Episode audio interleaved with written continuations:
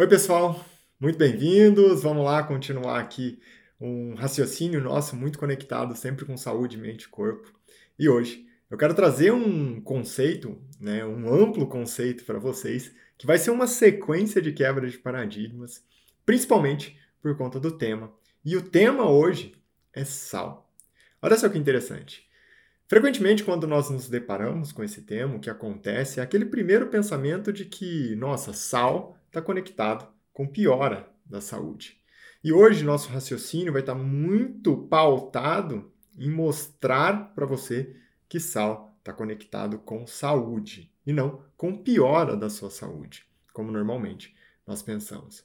Aquele raciocínio de que, nossa, eu vou aumentar o consumo de sal e minha pressão arterial vai subir, vou aumentar a chance de ter um problema cardiovascular ou algo nesse sentido, você vai ver que não está conectado de fato ao consumo do sal.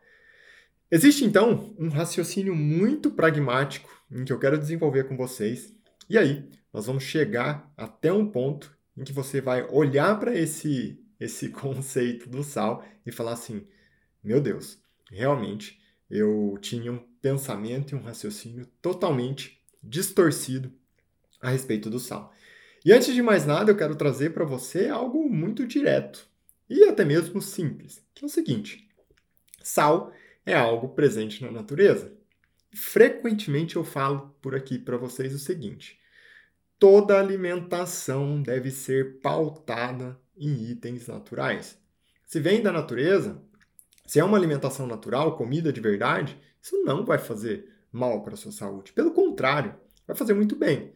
E o sal ele vem de onde? Da natureza. E eu já reforço desde o início. O sal que eu falo, que eu estou me referindo nesse momento, é o sal integral, que não é o sal refinado, que não é aquele pozinho branco que passou por um processo de refino. É o sal que está lá presente na natureza, o sal rosa, a flor de sal, o sal de Mossoró, sal integral, todos esses que não passaram pelo processo de refino. Então, vamos começar aqui a desenvolver nossa linha de raciocínio e eu não quero enrolar muito, já vou começar com vocês diretamente no conceito de pressão arterial. Normalmente, quando nós falamos a respeito do sal, as pessoas já falam assim: é muito sódio, muito sódio, vai aumentar a pressão, e aí eu vou ter hipertensão arterial. E diante do quadro de hipertensão arterial, eu vou aumentar a chance de ter um problema de saúde cardiovascular, que, como nós sabemos, é a primeira causa de morte no mundo. Agora, olha só que interessante. Se nós paramos para pensar, né? Quando nós raciocinamos a respeito de um hormônio conhecido, e quem me acompanha sabe, porque eu já falei várias vezes a respeito desse hormônio, que é a insulina. Quais as funções da insulina no nosso corpo e quando o nosso corpo produz insulina? Vamos aprofundar um pouquinho esse raciocínio. Olha só que interessante. A insulina é um hormônio produzido no seu pâncreas. E esse hormônio produzido no seu pâncreas, né, ele precisa de um estímulo para ser é, produzido. E o estímulo é a glicose que corre na sua corrente sanguínea. A glicose é aquela que vem dos alimentos. E os alimentos que mais fornecem glicose são os carboidratos. E aqui eu já chamo atenção para você no seguinte item. O pico de glicose na sua corrente sanguínea que é o verdadeiro problema. E o que gera grandes picos de glicose na sua corrente sanguínea são os alimentos processados, refinados, aqueles industrializados mesmo. E aqui vem um item bem interessante para a gente. Se eu tenho um pico de glicose na corrente sanguínea porque eu consumi um açúcar refinado, por exemplo, né, o que, que vai acontecer? O meu pâncreas vai entender esse pico de glicose e vai falar assim: opa, esse excesso de glicose eu não posso deixar na corrente sanguínea. Eu preciso controlar isso. Afinal, a função primária da insulina é tirar esse excesso de glicose da corrente sanguínea e colocar no interior das células.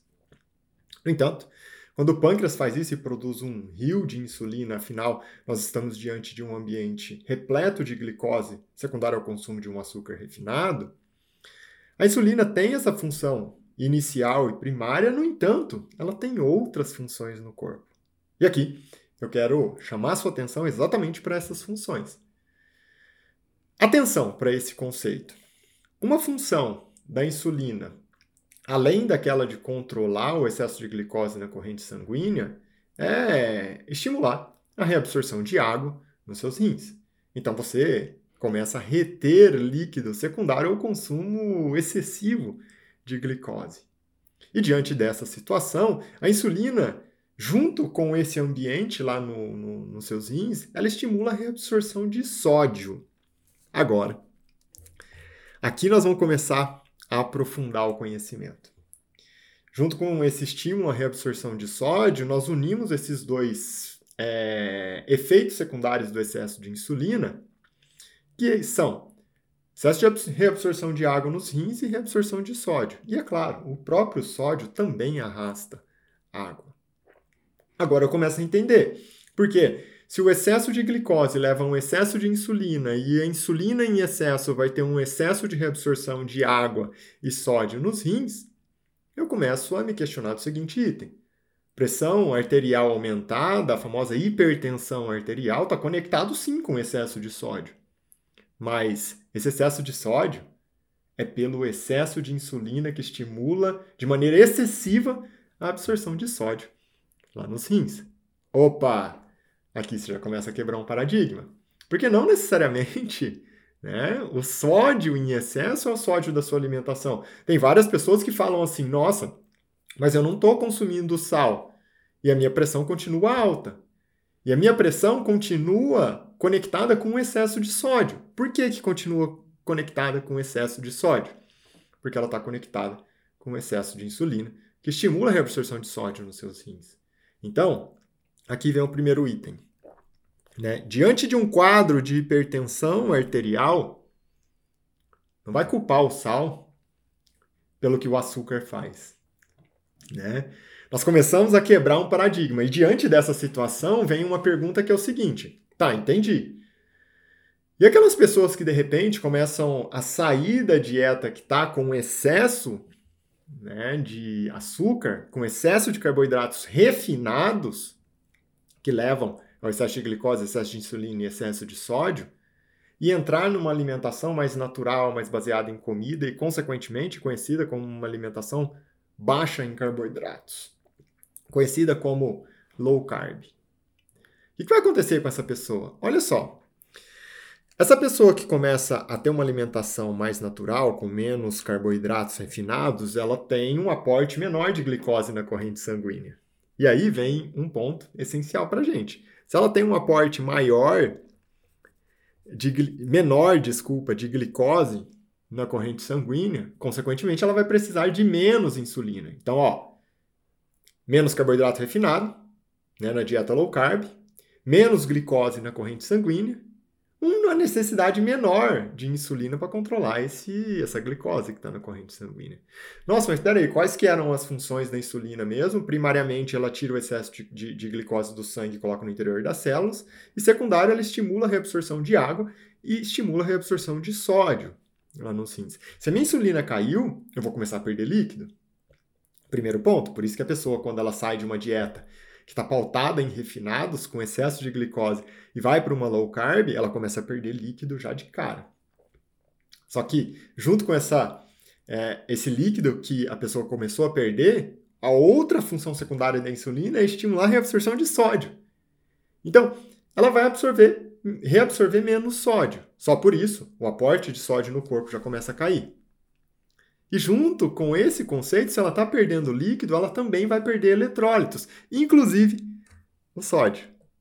Nesse momento, que nós nos deparamos então com um ambiente, com um organismo que está perdendo líquido, sódio, e está reabsorvendo menos sódio nos rins porque a insulina está mais baixa, o que, que a pessoa tem de sintoma frequentemente?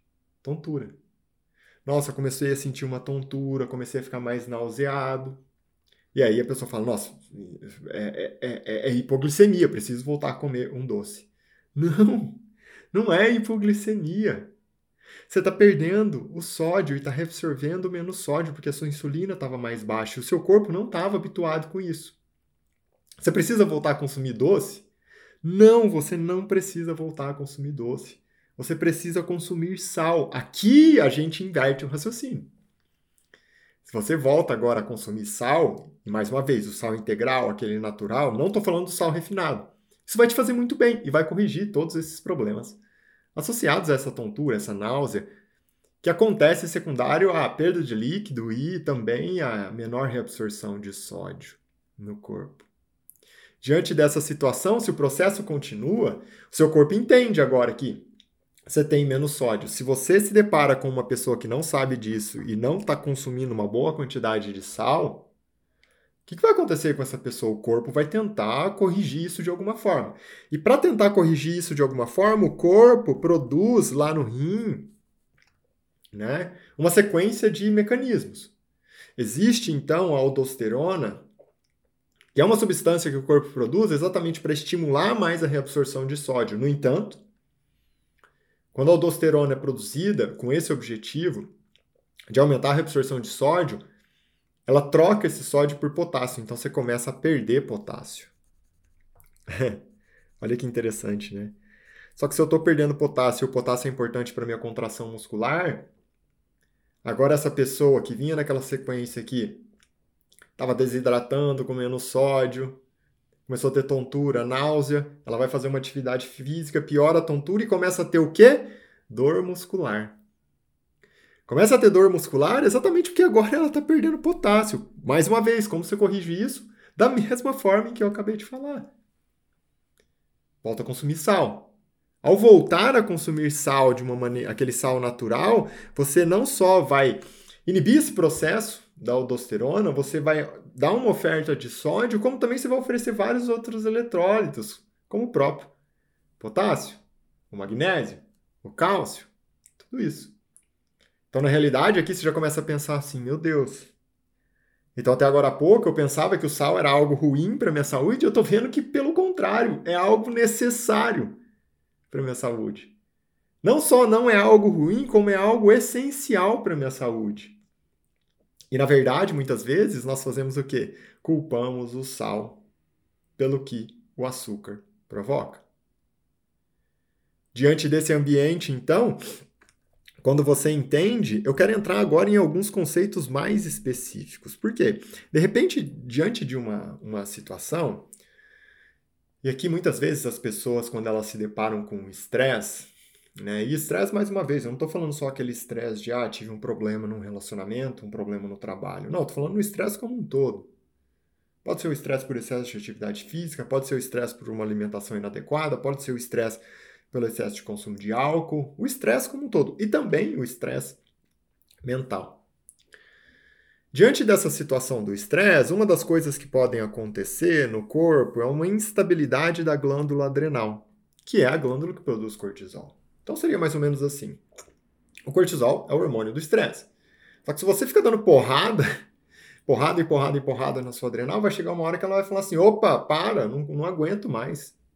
Não dá para ficar produzindo né, esse monte de cortisol. É, você tá. É muito sacrifício aqui, não consigo. E aí ela, step back, shutdown, diminui a produção de cortisol. Só que diante dessa redução da produção de cortisol, o cortisol aqui, ele tem uma função também sobre o rim. Ele também trabalha sobre o rim num papel de reabsorção de sódio.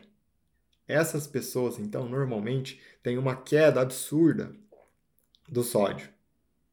Então, basicamente é o que? O sal, nesse momento, se você pensa assim, nossa, então uma parte do cortisol trabalha exatamente para manejar o sódio no corpo.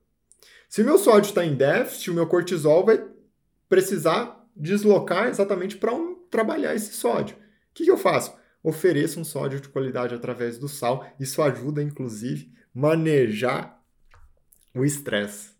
Não é maravilhoso? Olha quantos itens eu estou falando a respeito da potência que o sal pode ter na sua qualidade de vida. Além de tudo que nós falamos para quebrar o paradigma do universo cardiovascular, agora eu comecei a falar de estresse. Como o sal pode ajudar no manejo do estresse. Tanto que né, existe uma síndrome, conhecida como síndrome de Cushing, que o que, que acontece nessa síndrome? a pessoa fica com excesso de cortisol, uma produção exacerbada de cortisol, que caminha mais ou menos nesse mesmo raciocínio que nós desenvolvemos. E agora esse excesso vai ser o oposto, vai começar a estimular muito a reabsorção de sódio, só que junto com esse excesso de reabsorção de sódio, o corpo vai começar a tentar controlar isso de alguma forma, e o cortisol está caminhando junto ali com a aldosterona e vai eliminar potássio. Então essas pessoas né, têm um excesso de sódio e uma queda absurda de potássio, por isso que elas têm dor no corpo, né, fraqueza muscular, todos esses itens. E aí, agora diante de toda essa situação que você já começou a entender como é a nossa sequência de quebra de paradigmas, que o sal é algo essencial, não é só bom, é essencial para a sua saúde. Eu quero trazer aqui né, mais dois conceitos que são importantes da função do sal no seu corpo. Então, o primeiro, na realidade é um problema que desencadeia e quebra esse ciclo positivo do sal, que é o seguinte: normalmente as pessoas né, que roncam à noite, têm apneia do sono, o corpo entende isso como um aumento da pressão intratorácica. Se aumenta essa pressão intratorácica, num mecanismo de defesa, ele entende que ah, tem um, um, um aumento de pressão, então eu preciso eliminar sódio, e ele começa a eliminar sódio. E quando o corpo começa a eliminar sódio lá nos rins, ele elimina água também. Então, como a pessoa está roncando durante o sono à noite e está eliminando sódio e água nos rins, o que, que vai acontecer com essa pessoa? Essa pessoa que ronca, ela vai mais à noite no banheiro. Bem interessante, né? Começou a acordar muito à noite, provavelmente, se você ronca, está perdendo sódio demais lá nos rins. Por outro lado, agora, se nós olhamos então para o sódio né, do sal, do sal integral, que é um sódio de qualidade, esse sódio vem na forma cloreto de sódio. E esse cloreto é um cloreto que o corpo usa lá no estômago para produzir ácido clorídrico. E o ácido clorídrico é o que ativa as enzimas no seu estômago para você digerir os alimentos. Quando você tem um bom aporte de sal, você oferece um bom aporte de cloreto, você trabalha uma boa produção de ácido clorídrico e consegue digerir bem. Tem um processo de digestão muito bom lá no estômago. Por outro lado, se você não tem um bom aporte, não, consum, não, não vai consumir um sal de qualidade, você, te, você vai ter um déficit de ácido clorídrico, não vai conseguir ativar as enzimas, vai piorar a sua digestão. Aquela comida vai ficar parada ali no seu estômago. Você aumenta a chance de refluxo, de náusea, tudo isso. E aí tem mais. Né? Esse sal agora que vai aumentar o processo ali, vai aumentar a, a, o bom processo de produção de ácido clorídrico e, e melhorar a sua digestão no estômago, agora esse alimento passa para as outras fases da digestão no momento adequado. Você vai absorver mais os nutrientes, você não vai sobrecarregar seu tubo gastrointestinal. Se você não tem esse consumo, falta cloreto, falta ácido clorídrico, você não ativa as enzimas, aquele alimento que foi parado lá no seu estômago e deu o, o, o, o sintoma o sinal, o sintoma do refluxo, vai chegar uma hora que ele vai passar para as próximas porções do intestino, só que ele vai passar sem ter sido digerido no estômago. E aí, né, quando ele chegar lá no duodeno, nas próximas porções do delgado, vai falar assim: cara, o estômago, você não fez sua parte, agora eu não consigo continuar o processo de digestão. E esse alimento que está lá parcialmente digerido vai começar a fermentar, produzir gases, estufar a barriga. Você não vai conseguir absorver os nutrientes porque o alimento não passou pela digestão.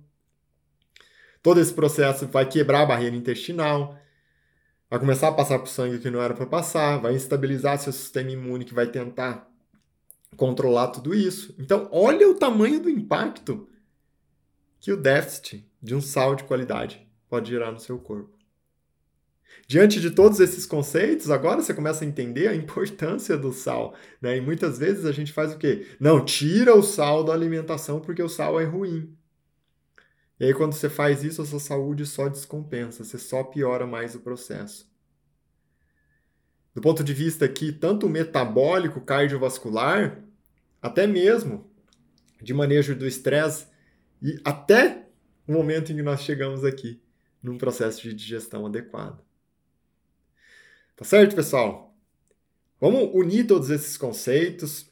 Se você sabe e conhece alguém que vai gostar desse conhecimento, não deixa de enviar para as pessoas, porque assim todos nós crescemos juntos.